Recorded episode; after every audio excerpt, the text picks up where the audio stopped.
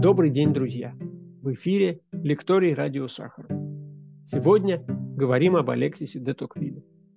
Лекция редактора журнала «Неприкосновенный запас» и доцента РГГУ Андрея Захарова открывает его авторский цикл, который называется «Либерализм 3D. Де Токвиль и Маркс». Первая часть лекции была записана в Сахаровском центре в Москве 16 октября 2020 года. Давайте начинать. Алексис де Токвиль. Аристократичный либерал. Часть первая.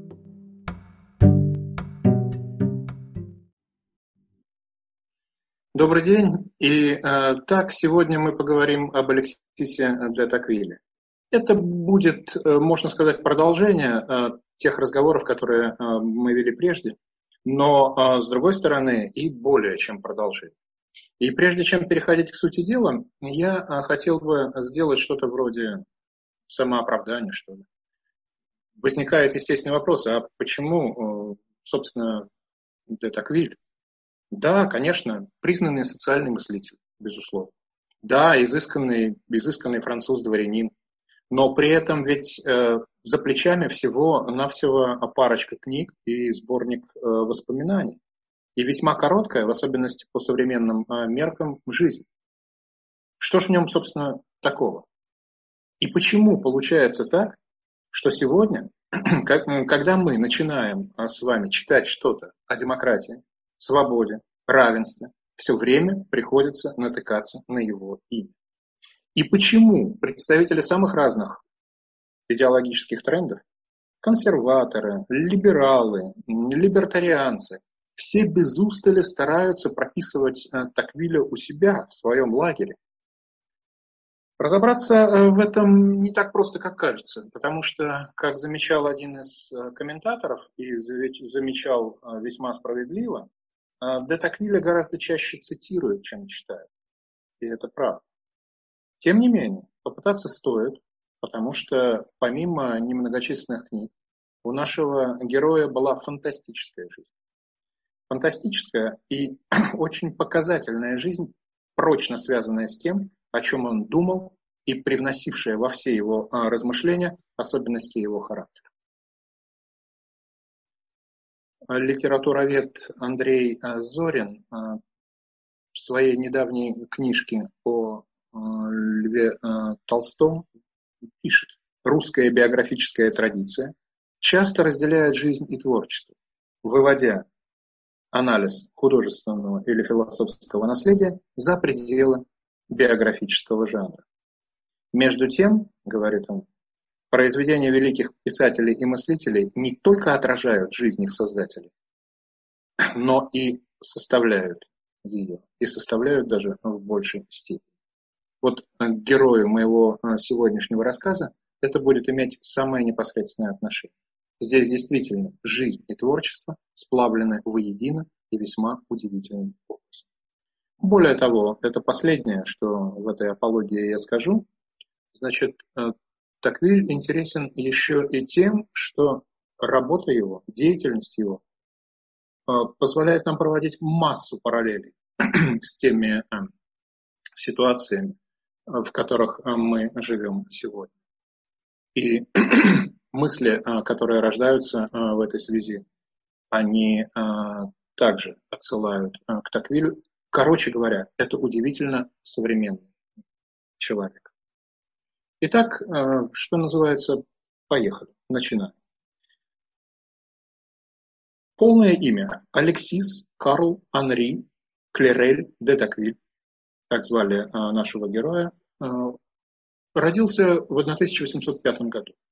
Всего через 12 лет после того, как Франция пережила якобинский террор. Мальчику очень повезло, потому что в ходе революции его родители едва не лишились жизни, едва не были уничтожены. В декабре 1793 года Эрве де Таквиль и э, его э, супруга Луиза, они были молодыми людьми, которым едва перевалило за 20 э, в то время. Они были арестованы якобинцами в загородном поместье, которое принадлежало родственникам э, девушки, и были доставлены в парижскую тюрьму, где на протяжении полутора лет им простите, на протяжении полугода, естественно, не полутора лет, на протяжении полугода приходилось наблюдать за тем, как их дядюшки, тетушки, кузины и кузены по очереди отправляются на свидание с парикмахером, как в те времена называли гильотин. Причиной репрессий против этой семьи конкретно послужило то, что дед Луизы, это был известный и просвещенный адвокат, которого звали Кретьен Гийом де Ламуаньон де Мальзер, он осмелился защищать э, свергнутого Людовика XVI на суде в конвенте. В общем-то, э, спас э, молодую, э, молодую читу, но не ее родню, включая самого Дамальзерба. Только Тормидорианский переворот, который случился через полгода и который отстранил радикалов от э, власти. Здесь один из первых парадоксов таквилевской жизни, потому что казнь, казнь РВ Луизы была запланирована на 30 июля, но 27 июля Робеспьер был низвергнут, а еще через три месяца будущих родителей великого мыслителя освободили. Среди последствий вот этой вот удивительной истории было то, что будущий отец Алексиса, который принадлежал к одной из самых знатных дворянских фамилий Франции, к 22 годам стал совершенно седым человеком. И кроме того, в его жизненном распорядке появилось обыкновение а, весьма странное он в середине дня на час всегда укладывался спать для того, чтобы пропускать отметку в 15.30. Это был час, когда революционный трибунал объявлял о вынесении смертных а, приговоров аристократов. Что касается будущей матери, которая также принадлежала к одному из виднейших а, дворянских родов, к роду де Розенбо, то она а, в тюрьме пережила нервный срыв и до конца жизни к эмоциональному равновесию так и не смогла вернуться. Именно от матери, как считают многие биографы, Алексис де Таквиль унаследовал меланхолический темперамент, регулярно повторяющиеся приступы тревоги и слабое здоровье. О французской революции надо упомянуть еще в одной связи. О ней надо упомянуть потому, что она оставила колоссальный отпечаток на всей интеллектуальной жизни э, нашего э, героя он все время возвращается к размышлениям о том, в чем были причины революции, какими оказались ее итоги, как она продолжала влиять на жизнь современной ему Франции и на, и на а, то, как эта Франция развивалась. Фамильные а, земли семейства располагались в Нормандии, на севере страны. И это важно, потому что Край этот был известен всегда своими консервативными традициями. Причем такая репутация сохранилась за Нормандией вплоть до наших дней. Здесь я делаю любопытное отступление. Известно, например, что мать генерала Шарля де Голля, родившегося в тех же краях, но на столетие позже, она, будучи рьяной католичкой, всю жизнь сокрушалась о том, почему Господь не изобрел для людей какого-то альтернативного способа размножения. Это очень характеризует э, края, о которых я говорю. Так вот, Эрве де Таквиль, э, отец э, мыслителя, впол, который сполна впитал дух родных мест, был убежденным легитимистом и сторонником Бурбонов. Бурбонов, которые вновь воцарились во Франции после крушения Наполеона, но, правда, на этот раз им суждено было править всего 15 лет. С 1815 по 1830. И вообще Алексиса всю жизнь с самого начала окружали сплошные консерваторы. Ну, например, одним из э, его родственников э, по линии матери был э, Франсуа Рене де Шатабриан, дипломат, литератор, который, собственно, в конце 20-х годов и ввел в оборот, в интеллектуальный оборот сам термин консерватизм. В одной, в одной из статей, которая была опубликована в учрежденном им журнале э, «Консерватор», эта яркая личность, например, убеждала публику в том, что настоящий э, роялист, я цитирую, отличается крайней независимостью суждений и характера, а также пылким отвращением к любому произволу. Ну, скорее всего, юный Алексис согласился бы, э, согласился бы с этим. Кстати, именно Де Шатабриан позже стал инициатором путешествия в Америку. Именно он убедил э, Алексиса отправиться туда, в путешествие, которое его и просило. Алексис э, де Таквиль был младшим и болезненным ребенком, и э, его детство проходило в атмосфере всеобщего обожания. Все его любили. Отец, который увлекался литературным творчеством, кстати сказать, он сам писал исторические работы. Э, в его активе есть книги, посвященные, например, царствованию Людовика XV. Он привил мальчику любовь к книгам. О книгах в доме говорили постоянно. Они были просто незаменимой частью всей вот этой вот семейной атмосферы. Сам Алексис тоже читал без устали, и он предпочитал те книжки, которые были, что называется, ему не по возрасту. Я напоминаю, я напоминаю о том, что мы в свое время говорили о той же черточке в биографии Руссо. Тот также читал то, что не положено читать, и также делал это запоем. Кроме того, Эрве де Таквиль увлек сына еще одним делом. Он обратил его внимание и заинтересовал его вопросами функционирования государства.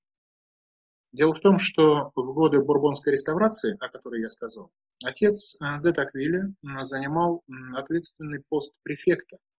И фактически это был главный администратор и представитель короны э, в том или ином административном образовании. Он работал в нескольких городах, среди которых были Дижон, Амьен, Мец и э, некоторые другие, Версаль еще. Версаль, который появится у нас потом в биографии де э. И э, при этом, однако, не стоит думать, что детство и юность э, нашего героя были абсолютно без облаков. Нет. После завершения революции, после завершения революции его отец увидел, что большая часть э, семейного состояния разорена и разграблена, а земли находятся в запустении или вообще экспроприированы. Дело в том, что э, в годы революции собственность врагов э, народа изымалась и продавалась сменявшими друг друга революционными кабинетами. А Конституционная хартия, которая была дарована в 1814 году возвращающимися бурбонами, гарантировала новым владельцам обладания приобретенным имуществом. Иными словами, многие аристократы оказались в таком положении, что им нужно было начинать с нуля. И отец Детаквиля был именно а, в этом ряду. Лишь э, через четверть века а, Детаквиль-старший смог обеспечить э, своему семейству твердую финансовую а, почву. И э, это было сделано, это было сделано исключительно благодаря тому, что он целиком и полностью отдавал себя э, государственной службе, постоянно переезжая с места на место. Пока муж работал в разных городах Франции, э, его жена с детьми жила в Париже, и там Алексис учился в школе. Но вот на 1820-м, когда мальчику исполнилось 15 лет, отец, скучавший по семье, предложил матери отправить сына к нему. Он был тогда префектом в городе Мец, что и было сделано. И там Алексис э, поступил в лицей. Все эти вещи, все эти биографические детали важны, потому что они показывают становление личности. А без этой личности, без понимания того, что откуда выросло и как формировался э, Детаквиль, мы не поймем его э, будущей философии и не поймем его уникальность вообще. Так вот, э, в Меце он поступил в лицей. Занимался в основном греческим и латинским, классической литературой, всеобщей историей и историей Франции. Ну вот об этом периоде молодой э, жизни нам известно очень и очень мало, ну, за исключением, может быть, двух э, деталей. В 18 лет он был легко ранен на дуэли товарищем лицеист. И здесь у нас уже отсылка не к Руссо, а к одному из будущих наших разговоров, к Марксу, который также увлекался дуэлями во время обучения. А вторая вещь заключается в том, что у него завязался тогда роман с девушкой из простой семьи, который длился пять лет и который закончился ничем, э, поскольку избранница Детаквиля была гораздо более низкого положения, чем сам э, юноша. И перспектива брака не рассматривалась. Такой исход посчитали бы грандиозным мезальянсом. Здесь же э, во время своего лицейского обучения – де Таквиль пережил глубочайший духовный кризис. Чем был спровоцирован этот кризис? Он был спровоцирован вот той самой тягой к чтению, о которой я говорил выше. Алексис э, знакомясь с современной ему французской литературой, естественно, не мог э, пропустить когорту э, просветителей, сочинения которых были широко представлены в отцовской библиотеке. Отец, хоть и был выходцем из Нормандии, был человеком широких взглядов. Если мать Алексиса оставалась, оставалась истовой католичкой всю жизнь, то для отца религиозность была всего лишь элементом приличия. Он не был религиозным фанатиком. И поэтому держал дома самые разные сочинения. Так вот, из этих трудов благовоспитанный мальчик, который всегда уважал монархию и церковь, так его воспитали, он вдруг узнал, что ни одно из его бывших убеждений больше не является состоятельным что социально-политические институты вызываются к жизни не волей богов и не канонами традиций, что они выдуманы людьми, и, следовательно, их с легкостью можно менять, что религия представляет собой всего лишь человеческое изобретение, которое сковывает разум, и что наука способна помочь открыть самые фундаментальные тайны а, Вселенной. Кстати, именно в отцовской библиотеке, благодаря отцовской библиотеке, Детаквиль впервые знакомится с тремя авторами, которые, по его собственному признанию, потом сопровождали его повсюду. Он говорит о том, что он возил их книги, э, фундаментальные, наиболее фундаментальные их работы с собой. Какие это три автора? Это Паскаль, и это два наших героя, о которых мы уже говорили. Это Монтескье и Руссо. Впрочем, вот даже эти обретения и даже вот эти вот фундаментальные интеллектуальные знакомства они не смогли воспрепятствовать тому, что 16-летнего юношу вдруг охватила черная меланхолия и отвращение к жизни. Вот этой вот травмы, которую нанесли ему просветители, Детаквилем не простил. Не простил на протяжении э, всего своего э, существования. Э, он подверг их сокрушительной критике в книге «Старый порядок и революция». Там он написал, они были бесконечно удалены от какой бы то ни было практики. И никакой опыт не мог умерить порывы их жаркой натуры. Ничто не предупреждало их о тех препятствиях, которые могли поставить реальные обстоятельства на пути даже самых желательных реформ. Эти литераторы не имели ни малейшего представления об опасностях, постоянно сопутствующих даже неизбежным революционным изменениям. По э, Таквилю главная беда заключалась в том, что выстраивая отвлеченные интеллектуальные схемы, популярные философы не задумывались о последствиях своих действий. В частности, они безответственно, по его мнению, дискредитировали все религиозные верования французов, а это оказало самое большое влияние на революцию и определило ее характер. Цитата. «Ничто иное не способствовало в такой мере приданию ее образа того ужасающего вида, который нам хорошо известен». Таково заключение де Таквиля. Интересно заметить, кстати, и тут возникает естественный вопрос, а, как сам Татаквиль к религии относился. Он никогда не был истово верующим, совсем нет. Но а, даже скорее наоборот. Но важная роль религии в поддержании социального порядка, он размышлял как социолог и опирался на одну из социальных функций религии, от него э, никогда не ускользало и не вызывало у него никаких э, сомнений. Ну, как бы то ни было, подобного рода кризисы, они помогают, э, помогают человеку оценить значение такого важного интеллектуального инструмента, как сомнение. Именно это произошло и в данном случае. Молодой Алексис стал сторонником радикального сомнения. Человеком, который ничего не принимает наверх человеком, который готов идти против убеждений большинства и который пользуется единственным критерием истины. Этот критерий истины называется здравым смыслом. И в результате он обрел интеллектуальное спокойствие.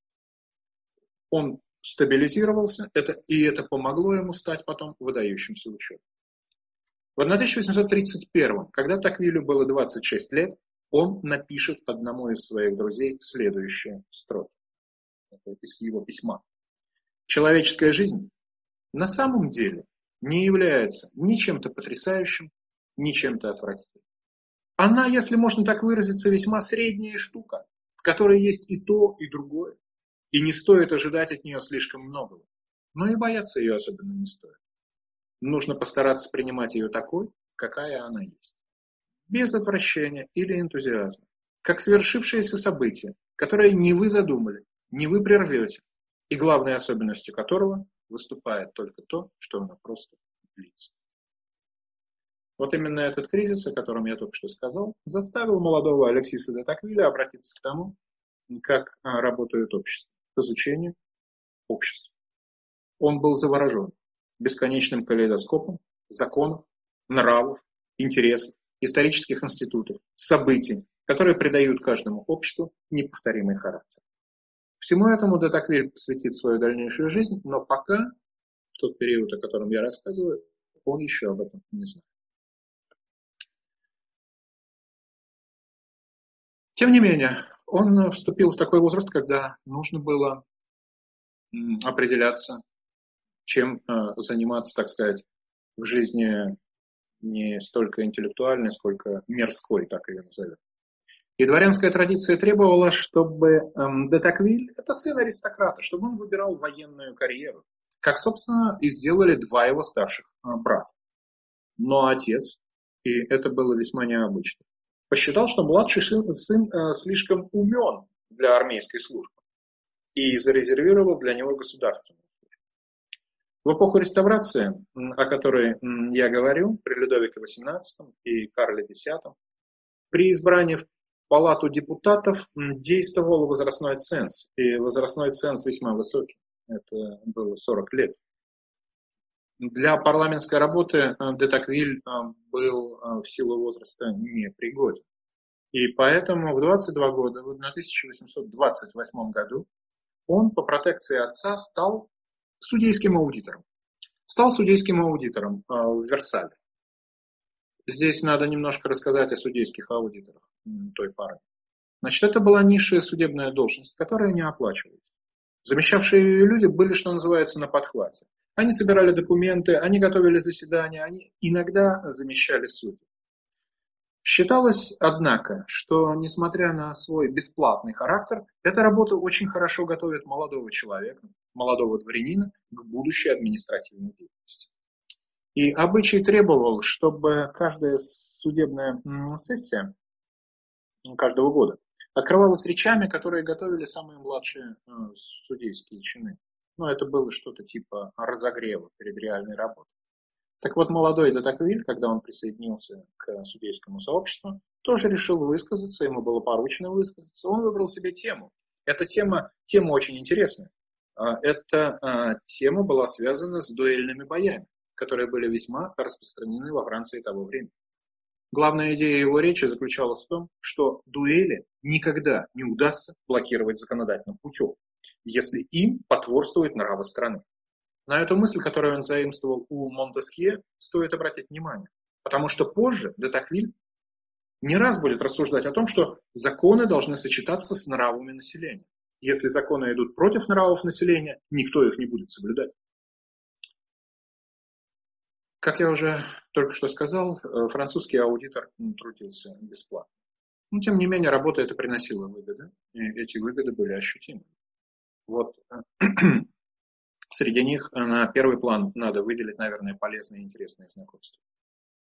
Именно на этой службе Алексис знакомится с Гюставом де Бамоном, таким же, как и он, начинающим судейским чиновником, литературно одаренным человеком, человеком, который занимается живописью, аристократом, который позднее женился на внучке маркиза де Лафайет, знаменитого французского генерала, принимавшего участие в войне за независимость э, США. По наблюдению Генриха Гейна, э, которое было сделано гораздо позже, в 1843 году, спустя уже полтора десятилетия после начала дружбы двух этих э, людей, эти двое Гейна называл одного из них человеком мысли, а другого человеком чувства, составляли весьма органичный тандем. Гей написал, то, чего не достает господину Детаквилю, нежная душевность, в высшей степени присущая его другу, господину Дебамону. И эти двое неразлучны, всегда появляющихся вместе, как в своих путешествиях, так, так и в своих сочинениях, прекрасно дополняют друг друга и в палате депутатов. Один острый мыслитель, и другой, мягкий душевный человек, связаны друг с, друг с другом, как, внимание, бутылочка с уксусом и бутылочка с прованским маслом. Конец цитаты. Именно с Дебамоном, который был моложе его на три года, Детаквиль вскоре отправится в Америку, а потом, как Гейна нас уже предупредил, и будет вместе заседать э, в парламенте. Кстати, у этих двух молодых людей была еще одна интересная особенность. В каждом из них стойкая лояльность собственному классу, классу, в котором он был рожден, постепенно размывалась пробуждающимся либеральным чувством. Версальский период. Работая аудитором, Алексис продолжает самообразование. Если в лицее его интересовали прежде всего древняя история греков и римлян, то теперь он сосредоточился на новейшей французской истории.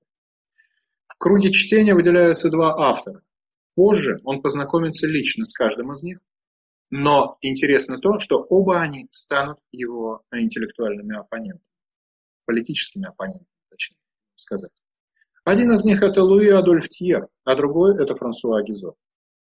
Многотомная история французской революции, которую написал Тьер, позволила Алексису познакомиться с той интерпретацией великого события, которая совершенно не сочеталась с роялистской трактовкой, знакомой ему еще а, с детства.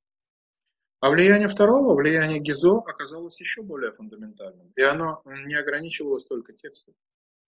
Обладая широчайшим кругозором, историк и политический теоретик Гизо был еще и прекрасным лектором. И когда он выступал с лекциями, друзья-аудиторы и э, Алексис, и э, Гюстав э, не упускали возможность послушать его. Они делали конспекты, потом обменивались ими. Так вот, воззрения обоих метров позже были осмыслены в писаниях де, де Таквилля, хотя Гизо он ставил на первое место. Именно этот человек, по его признанию, научил его по-новому смотреть на историю, общество и культуру. И в этой связи Гизо а, некоторые называют наиболее важным из всех современников, повлиявших на Де Таквилля. Что происходит дальше? Дальше начинается круговорот событий, в воронку которых затягивают Де Таквилля, и который в дальнейшем, собственно, и определил его жизнь. Во Франции наступает июльская революция. Наступает июльская революция. Лето 1830 года. Карл X Бурбон решает перетасовать свой кабинет министров, укомплектовав его сплошными э, реакционерами. Общество, и в первую очередь политически активная буржуазия, высказывает недовольство. И тогда король выпускает одновременно четыре ордонанса, которые, которые призваны умиротворить толпу. Первым ордонансом он ограничивает свободу слова. Вторым он распускает палату депутатов. Третьим он меняет избирательное законодательство в свою пользу. А в четвертом назначает досрочные выборы. Но поскольку дело происходит не в России и не в Белоруссии, а во Франции, инициативы не сходят короне с рук просто так. У нее ничего не получилось. На улице Парижа а, появляются баррикады, запоздалый отзыв ордонансов, которые делает э, король, не может поправить ситуацию, и в августе э, монарх спешно э, покидает столицу.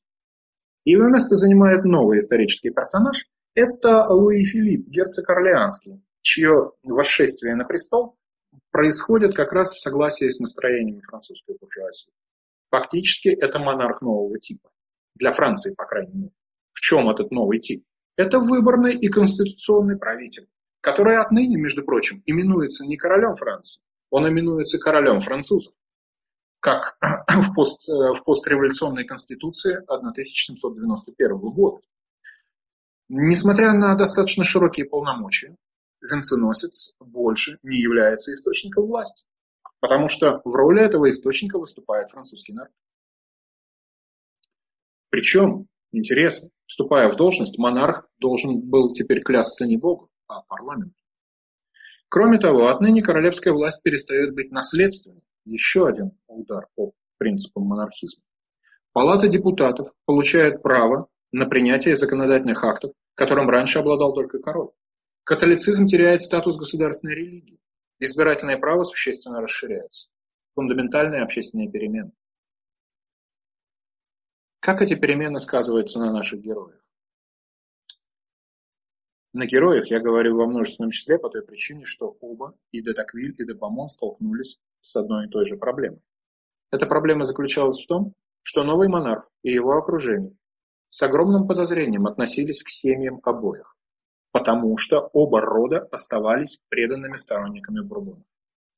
Новый режим не был тогда принят во Франции многими роялистами, которые предпочитали предательству, как они это называли, внутреннюю эмиграцию. Наши аудиторы молодые через силу принесли а, присягу а, новоявленному королю. Но, кстати, прошу обратить на это внимание, Эрве де Таквиль, отец-мыслитель, а также два его а, сына от такой присяги отказались. И они покинули государственную службу. Они не могли после этого работать. При этом, однако, молодые аудиторы чувствовали, что даже несмотря на такое изъявление верности, им все равно нормально работать не дадут. И вот они начинают думать о том, что делать, и придумали изящный выход из затруднения, которое было создано очередной революцией. Я, как я уже сказал, к такому решению приложил руку Рене де Шатабре, упоминавшийся выше. Они обратились к вышестоящему начальству с просьбой командировать их в Северную Америку для изучения тамошней пенитенциарной системы. То есть как бы визит по своему э, профилю. Дело в том, что э, французские э, тюрьмы той поры широко критиковались в обществе. Фактически это были грязные узилища, которые не давали правонарушителю ни малейших шансов на исправление. То есть идейная мотивация командировки такой выглядела более чем благопристойно. Более того, де Таквиль и де Бамон настолько торопились уехать из страны, что даже согласились оплатить поездку за свой счет, рассчитывая, что позже правительство возместит им затраты. Как выяснилось, они ошибались. Но, как бы то ни было, они получили, они действительно получили санкцию на то, чтобы покинуть Францию на 18 месяцев. И вот они уезжают. И вот, собственно говоря, с этого момента наш Детаквиль и превращается в настоящий Детаквиль. Все предшествующее было всего лишь э, предысторией и предисловием. Очень полезным предисловием и полезной предысторией. Итак, путешествие начинается в апреле 1931 года, 831 года. Французы поднимаются в Гавре на борт американского корабля. У них с собой куча, буквально куча рекомендательных писем, более 70. И пересечение Атлантики занимает 38 дней. Естественно, юноши за это время еще более сдружились друг с другом. Они еще не знали, что а, путешествие, которое начинается вот так, принесет славу одному из них в первую очередь, Алексису де Таквилю. А Гюставу де Бамону, не менее яркому молодому человеку, предстоит остаться на вторых ролях.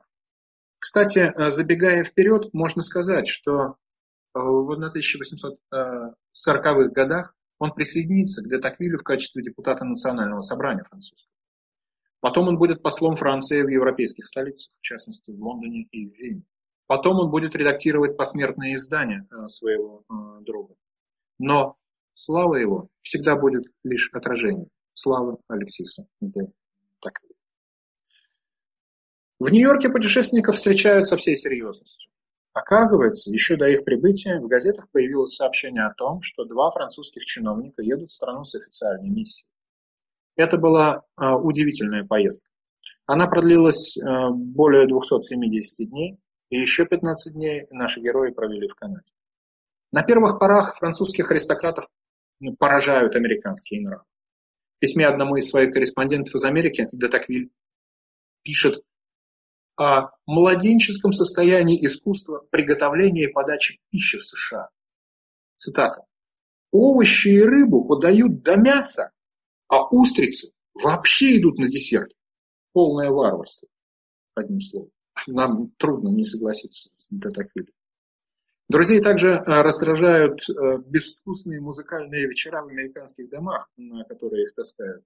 По их мнению, значит, на этих вечерах не столько поют, сколько воют. Оба обращают внимание на э, дурное качество американских кроватей. Их также весьма раздражает неотесанность американских девушек. Но главное не в этом, разумеется. Главное состоит в том, что за свою поездку французы посетили 17 штатов из 24, которые имелись на тот момент. преодолевая тысячи и тысячи километров, они получали все новые и, и новые впечатления, касавшиеся всех сфер американской жизни. Надо сказать, что американцы их принимали очень душевно и сердечно. Им было э, дозволено разговаривать с самыми высокопоставленными людьми. Достаточно сказать, что они встретились не только с бывшим э, президентом Джоном Квинси Адамсом, но и получили 45-минутную аудиенцию у действующего хозяина э, Белого дома, которым был Эндрю Джексон. Впрочем, увы, американский лидер той поры, это был военный человек, показался им солдафоном, который не обладает ни культурой, ни интеллектуальным любопытством. Цитата. А во время посещения двух палат Конгресса друзья обнаружили, что уровень политического дискурса народных избранников остается запредельно низким. Ну, бывает, скажем так. Мы знаем, что бывает. Путешественники переживали, что им не удалось провести побольше времени на юге страны, но главное огорчение в конечном счете им доставила не Америка, а, а Франция. В сентябре 1931 года Французское министерство юстиции уведомило командированных, что их визит будет сокращен вдвое. Иными словами, вместо полутора лет, которые были оговорены раньше, им достались вот вышеупомянутые 285 дней. К счастью, э, огромный материал уже был собран, и в дневниках и письмах, конспектах уже была начата та работа, которая позже выльется в книги. В феврале 1932 года тот же самый корабль, который доставил путешественников в Америку, принял их э, на борт для того, чтобы отвезти во Францию назад. Покидая Америку, э, Детаквиль писал э, своему отцу, что 9 месяцев, 9 месяцев недостаточно для того, чтобы понять такую огромную и разнообразную страну. На это требуется минимум 2 года, по его мнению. Одновременно он начал задумываться над гигантской проблемой. Надо было как-то упорядочивать свои впечатления. Надо э, было приводить их в какую-то систему. Но, э, как нередко бывает у творческих людей, сразу же сесть э, за дело мешали всевозможные жизненные катаклизмы по возвращению. Во-первых, возникла неприятность с Дебамоном. Пока друзья путешествовали, его э, недоброжелатели сделали так, что того уволили с работы. Причем самым оскорбительным образом. Он узнал о собственном увольнении из газет. Оценив э, ситуацию, Алексей Златоквиль в знак солидарности со своим другом-аудитором тоже подал в отставку и ушел э, с э, судейской должности. Из колеи выбил его еще один эпизод. У него был еще один друг, которого звали Луи де Керголе, еще один верный, давний приятель. Тот попал под суд, потому что его обвинили в причастности к заговору легитимистов, который в 1832 году возглавила герцогиня Бери, желавшая восстановить династию Бурбонов. Детаквиль выступал на э, суде защитником. Декерголе оправдали, но все равно история оказалась малоприятной. Одним словом, было не до работы. В одном из своих писем Дебамону э, в это время Детаквиль пишет «Мой разум в литургии, и я абсолютно не знаю, когда он проснется. Тем не менее, в январе 1833 года друзья публикуют доклад под названием «Пенитенциарная система США в ее приложении к Франции». Им надо было отчитываться о командировке. Работа эта вызвала не только общественный интерес, но она еще и получила а, премию Французской академии. 3000 франков. Весьма приятная по тем временам сумма. Алексей Датаквиль, правда, а, везде говорил, что он был лишь подмастерьем в этом деле. Но основным автором текста, дескать, выступал Гюстав де Бомон. Но доклад докладом, а за главное дело, за, за, книгу, за книгу об а, Америке, он по-прежнему так и не может пока сесть. Все время что-то а, отвлекает. И чтобы каким-то образом привести себя в порядок, чтобы, может быть, подтолкнуть себя сравнительным анализом, Детаквиль э, решает, ему приходит в голову идея съездить в Англию, чтобы сопоставить американский опыт не только с родным опытом, но и с британским тоже. И летом 1833 года он отправляется в Лондон и проводит там пять недель. Э, его дневниковые записи э, свидетельствуют, что главным предметом интереса его в ту пору была проблема централизации. Английский политический режим, как и американский строй, был децентрализован, в то время как Франция задыхалась от централизации. Позже этот сюжет получит э, дальнейшее развитие в уже упомянутой мной работе «Старый порядок и революция».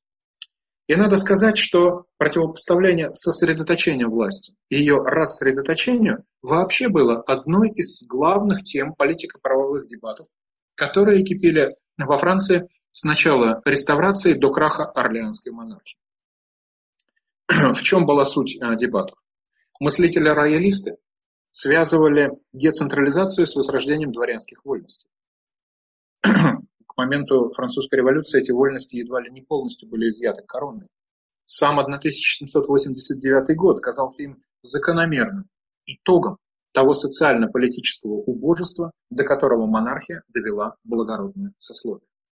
Апеллируя к идее Монтескье, а я напомню, что Монтескье также считал, что а, дело не в том, один человек управляет государством, а или много, а дело в том, кто сдерживает власть одного единоличного правителя. И Монтеске настаивал, что дворянство должно это делать. Там, где есть крепкое дворянство, там будет существовать правовое государство. Так вот, апеллируя к этим идеям, роялисты э, времен Детаквиля полагали, что возвращение местного дворянства как самостоятельного политического актора, оно способно блокировать как монархический произвол, так и диктатуру якобинского типа. Алексис де Таквиль был согласен с этим лишь, лишь отчасти. Почему? Он не видел возможности для возрождения дворянства в прежнем его виде. Реанимация дворянского сословия в атмосфере всеобщего уравнивания прав, которое тогда торжествовало в его стране, прав и состояний, казалось ему не только несбыточной, но и вредной утопией. Более эффективным инструментом децентрализации а, он видел расширение низового самоуправления и самоорганизации широких масс. Ну, надо э, сказать здесь, что британская поездка вообще вывела Детаквиля из ступора. Вернувшись домой осенью 1933 года, он взялся наконец за перо.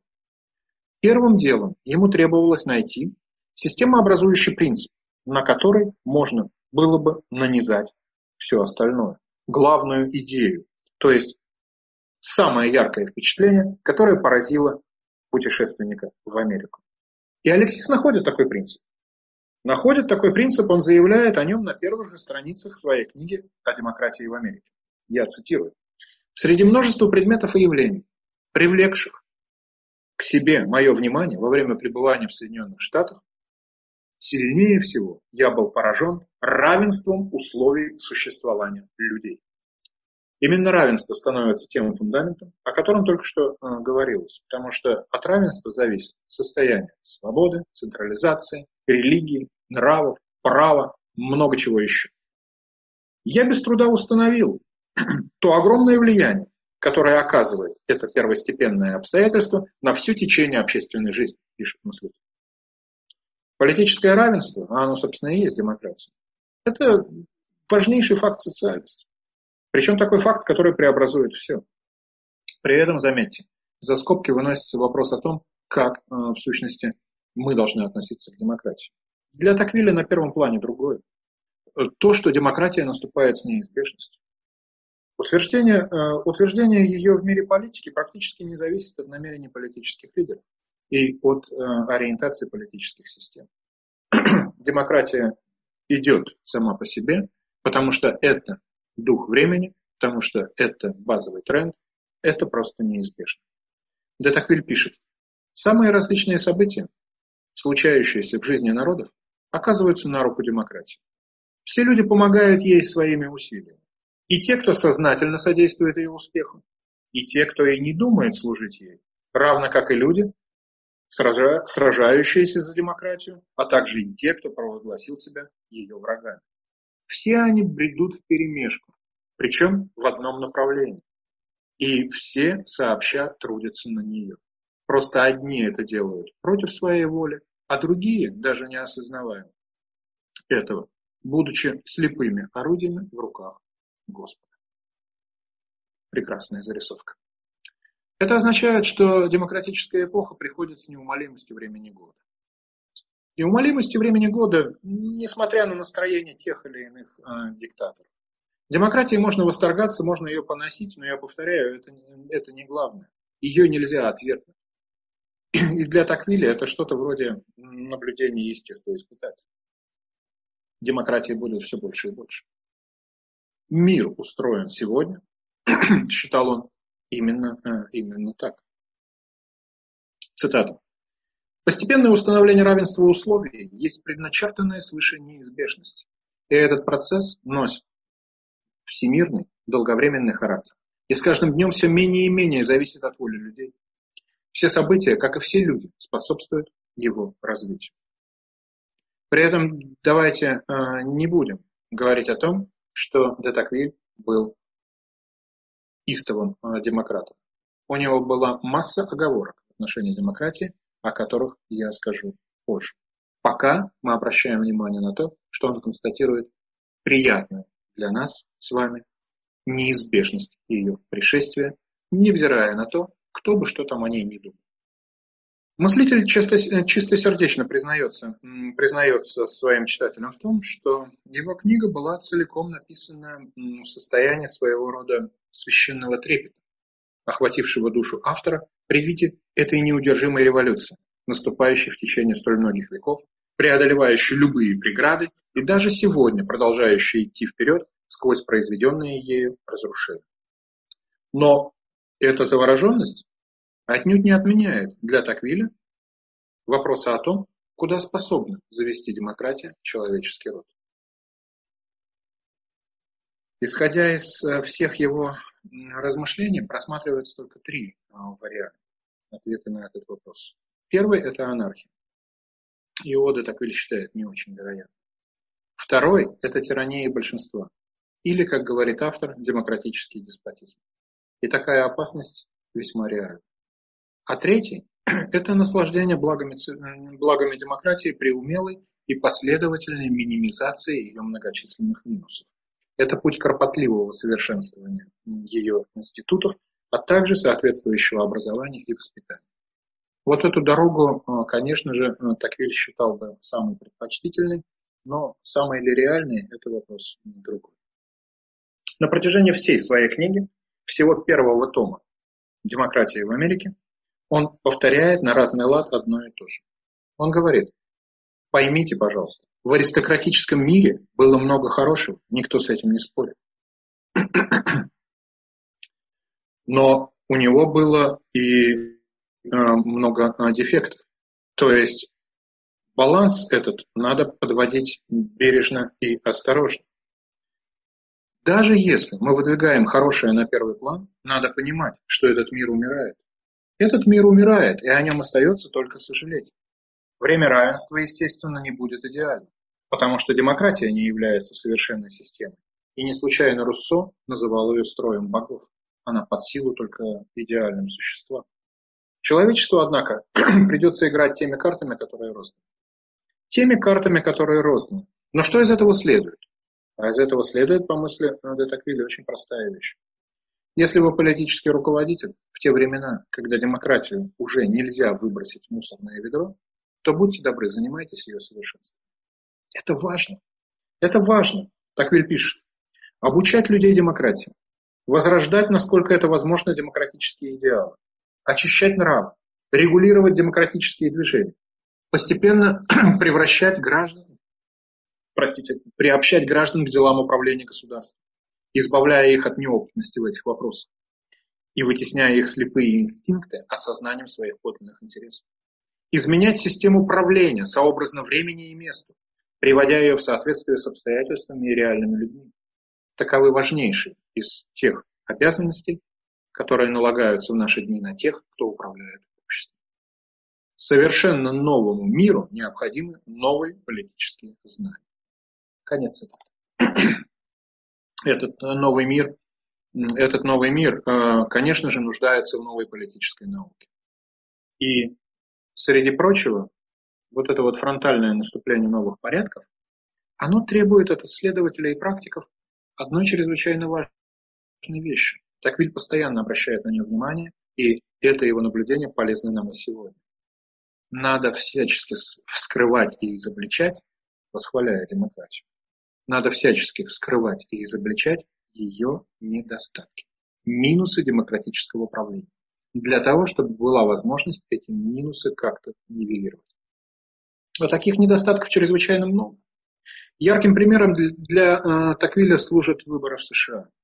Выборы в США и мания избрания и переизбрания, которая сопровождает эту процедуру.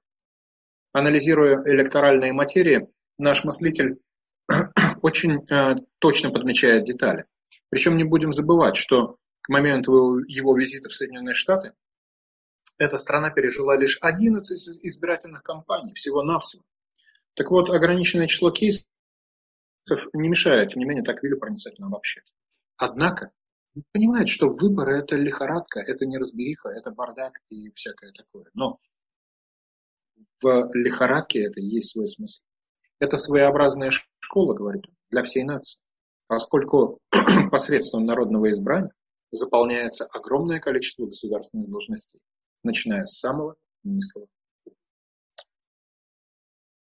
Таким образом, тема демократии – это центральная тема его э, первого тома, его работы «Демократия в Америке». Но есть и еще одна тема, которая тоже может считаться одной из главных. Это тема централизации. Тема централизации. И для Токвиль тут вполне однозначна. Он говорит, что чем крепче в обществе централизаторские импульсы, и тем, чем больше общество декатеет к тому, что называется вертикалью власти, тем больше в нем будут душить свободу. Причем за централизацией, это важно и интересно, обратим на это внимание, за централизацией стоит отнюдь не чья-то злая воля. Это своего рода инстинктивный импульс, который поражает всех, кто получает доступ к власти. Власть жаждет централизации. Такова ее природа. Не потому, что она дурная, а потому, что она власть. И гражданам надлежит оказывать ей в этом отпор. И слава Богу, если у них получается это делать. А каким образом это надо делать? Так Вилли отвечает. Он говорит, во-первых, надо учиться самоорганизации. И тут американский опыт представляется бесценным. Во-вторых, надо вводить механизмы рассредоточения власти в само государственное устройство. Что это означает? Власть надо разбрасывать и размазывать по различным сегментам государственного целого. И здесь у американцев тоже есть чему поучиться, потому что именно они придумали современный федерализм. А в этом и суть федерализма – размазывание власти по нескольким властным площадкам одновременно, чтобы обеспечить ее рассредоточение. А вот если же централизация не встречает сопротивление, то носителем, носителя, носителями власти становится все более и более ограниченный круг людей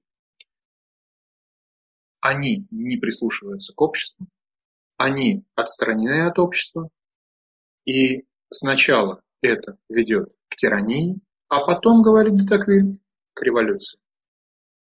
И как э, он полагал, в его родной стране централизация фатально неискоренима. Именно в этом была одна из причин э, того, почему Франции пришлось пережить такие непростые события. Он пишет, во Франции есть только один институт, который мы не можем уничтожить. Это централизация. Да и как она может исчезнуть, если ее ценят и враги правительства, и само правительство? Последнее, разумеется, время от времени признает, что централизаторские увлечения подвергают его внезапным и непоправимым бедам. Но это никак не отвращает правящие круги от желания выстроить очередную вертикаль предоставляемое централизацией удовольствие все держать в руках и во все вмешиваться, перевешивает с точки зрения правящих все ее минусы. Удивительно современно, не правда ли?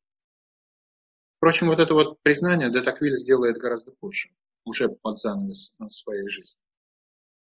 А пока, а пока на подготовку того, что потом составило первый том демократии в Америке, у Детаквиля уходит чуть меньше года. Он пишет своему другу до. «Моя жизнь сейчас подобна жизни монаха. С утра до вечера я веду чистое интеллектуальное существование.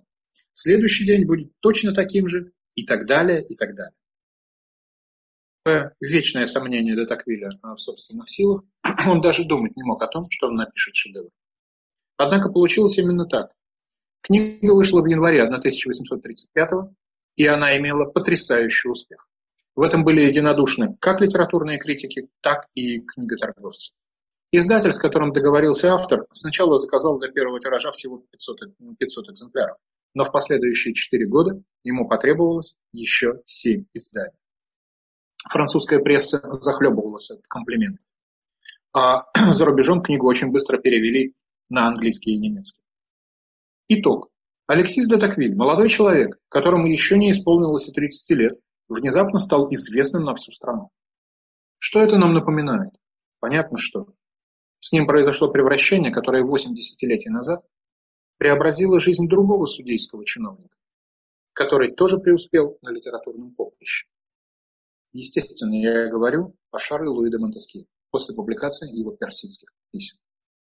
Рене де Шатабриан, человек с положением, ввел молодого литератора в самые именитые парижские салоны. Французская академия оценила его книгу специальной премией, на этот раз 12 тысяч франков. А в 1841 году, спустя 6 лет, она сделала Алексиса де Таквиля своим членом.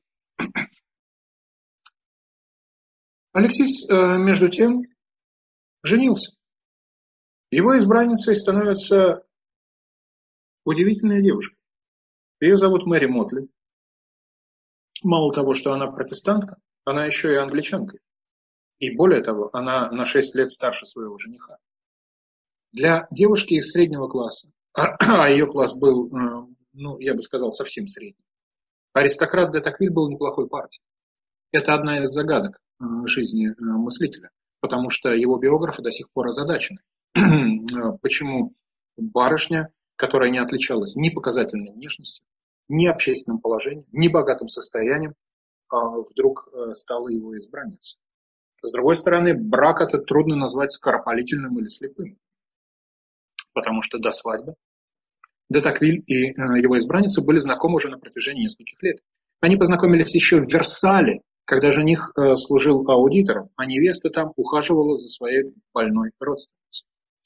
У нас нет подробностей этой интригующей истории, но светская молва приписывала бедняжке Мэри желтые зубы, пронзительный взгляд, невыносимо медленную манеру есть, а также крайнюю болезненность. Новобрачная страдала ревматизмом, рожественным воспалением и другими заболеваниями. Фраза «Мадам де Таквиль неважно себя чувствует» в переписке Алексиса кочует из одного письма в другое. Ну, справедливости ради отметим, что жених тоже подстать невесте. Он страдает от мигрени, плеврита, неврологических приступов, несварения желудка и болезни, которая в конечном счете сведет его в могилу от легочного туберкулеза. Неудивительно, что пара не оставила потомства, тем более, что к вступлению в брак невесте было уже 40 лет. Впрочем, некоторые специалисты видят в этой странной женитьбе, э, знаете что, публичный акт нонконформизма, ни больше, ни меньше. Летом и осенью пара живет в фамильном замке в Нормандии, а зимой и весной перебирается в Париж. Как складываются их отношения, мы не знаем, информации об этом очень мало. В одних своих посланиях Детаквиль говорит, что супруга принесла в дом спокойствие и безмятежность, но одновременно сохранилось и его письменное признание другу до Керголе, согласно которому э, в силу, цитата, избыточной сексуальности э, своей натуры, он несколько раз вовлекался в иные романы а потом очень от этого страдал. Что касается Мэри, то о ней известно, что она была беспредельно ревнива. Как бы то ни было, Алексис де Таквиль оставался со своей избранницей до самой своей смерти. А она пережила его всего на пять лет.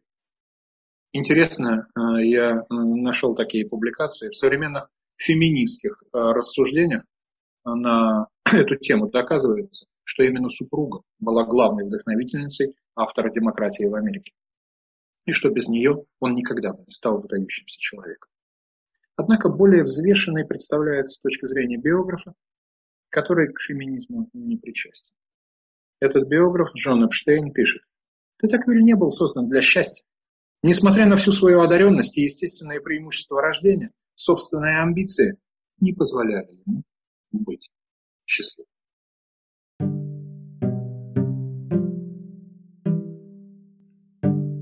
С вами был лекторий Радио Сахара. Оставайтесь с нами, ставьте лайки, делитесь ссылками в социальных сетях.